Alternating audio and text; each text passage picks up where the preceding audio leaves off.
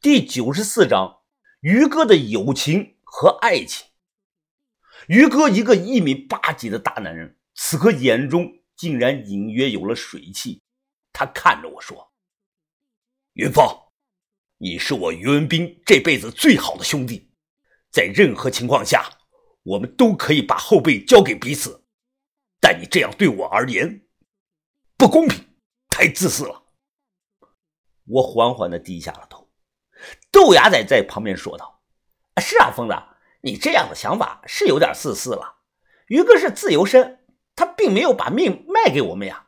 那于哥想干什么都是他自己的事儿，我们作为朋友都无权干涉的。今晚这事儿啊，我一开始就说肯定不行，我劝你别整，你就不听，哼，非要整。于哥他转身回屋，砰的一声带上了门。豆芽仔小声的。”冲着我又说：“哎，疯子，你也别慌，咱们这么做啊，归根结底也是为了于哥好，是吧？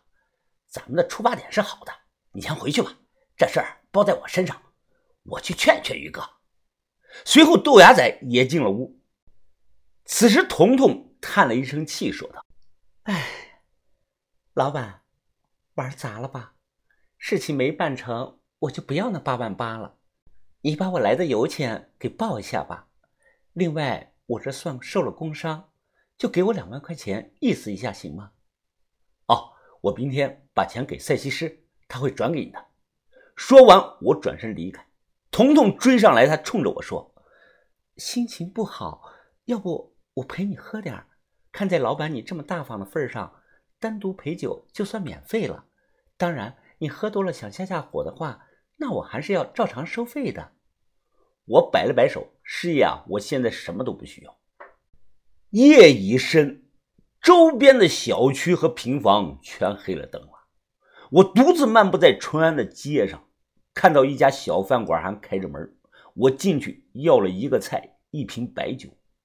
菜是一筷子都没动，我一口气喝干了一瓶二锅头。豆芽仔说的是对的，我错了。于哥不是免费的保镖。我他妈有什么权利让他放弃他的幸福生活，去跟着我们亡命江湖呢？是钱，于哥他根本不爱钱，他一向把钱看得很轻，他对金钱的观念啊是够花就行了。还是名呢？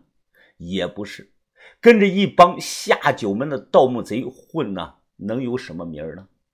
要是想要名他靠自己的一身功夫，很简单的事儿。老板，麻烦再拿一瓶二锅头。哎呦，小兄弟啊，你这是海量啊！这酒乏后劲儿啊，你可悠着点啊！我大声的说道：“你这个酒啊，跟我们东北八十度的烧刀子比起来，屁都不是，淡的跟白水一样。”老板他擦了擦桌子，笑着摇了摇头，进了后厨。我刚要倒酒，突然被一只大手给挡。我抬头一看，竟然是面无表情的于哥、豆芽仔和彤彤也找来了。豆芽仔他扯着嗓子大喊：“老板，过来加点菜，这顿我请客。”哦，再加点啥？老板出来问。豆芽仔随手翻看这个破旧的菜单，他皱着眉说道：“给整上两三两炸花生米吧，再整个酸辣土豆丝儿。哎，对了啊。”炒软乎点啊，多放点干辣椒。这天气冷，呃，还要什么吗？剁椒鱼头要不要来一个？啊，鱼头啊，哎，太太腻了，我们晚上都吃过了啊，吃点利口清淡的就行。倒满酒，豆芽仔他举着杯笑着说：“于哥，这是我今年第一次请客吃饭，给个面子。”于哥他端起酒杯，先和豆芽仔碰了一下杯，又和我碰了一下杯。一口酒下肚，刚才我觉得这个酒太淡了，没滋味现在又觉得这个酒有点烧心。我抬头看着于哥，于哥，我跟你道歉，我不该干涉你的私生活。我祝福你和阿春的爱情能有个好结果。如果将来某天你和阿春结婚了，你想退出过安稳的日子，那我一定给你们包个大红包。于哥的眼眶微红，他拍了拍我的肩膀。将杯中的酒是一饮而尽。于哥又说道：“云峰啊，鸭仔，我们是最好的兄弟，以前是，现在是，将来也是。阿春他影响不了我们之间这么多年积攒下来的兄弟情。今天我就透个底儿给你，除非哪天把头亲口说解散，否则我袁斌不会离开的。豆芽仔一拍桌子说道：“痛快呀，于哥！那我陆子民也借此机会表个态，只要把头不撵我，我永远不退出。我们几个就代表咱们北派再创辉煌。”哈哈哈。作为外人的彤彤，貌似啊不怎么生气吧。他的额头上有淤青，他的手支着下巴问我们：“我好奇你们几个到底是干什么的？北派又是什么意思啊？”豆芽仔瞪着眼睛说：“啊，是修脚的。北派修脚和南派修脚，你难道没有听说过吗？”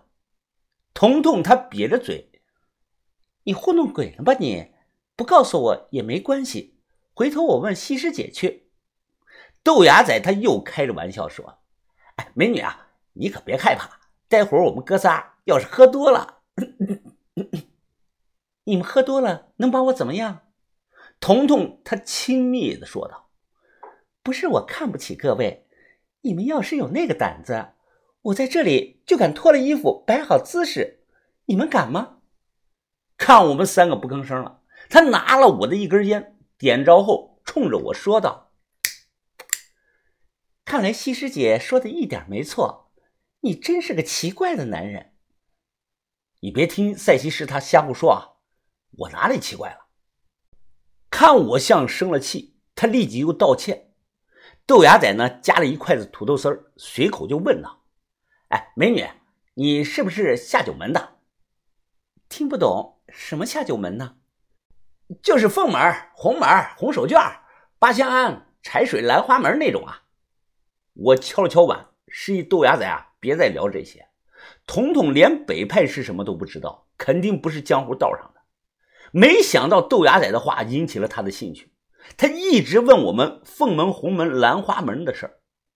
我说道：“啊，这里头的门派细分啊，关系很复杂，一时半会儿啊也理不清。想了解的话。”你记住这八个字就行了：道、古、萧、凤、千、乌、细、沙。你和赛西施啊，都属于凤这个大门，记住了没有啊？他疑惑的问道：“意思是卖身就是凤门的喽？”啊，不是，我耐心的解释，凤门呐，只是一个统称，就像你们大学里说的多少多少级的那个学生，这底下呢，他还分着各个班级。各个不同的专业一样。这个时候，于哥说了：“云峰，我觉得彤彤和赛西施这种，是不是应该划分到凤门下的财水门中啊？”我认真的想想，点点头：“没错，于哥，他们干的这种啊，就属于踩水门。”彤彤他不耐烦的摆了摆手：“听你们说这门那门的，简直复杂的要死。要我说啊，干脆统一叫。”玉门最合适。玉门，为什么呀？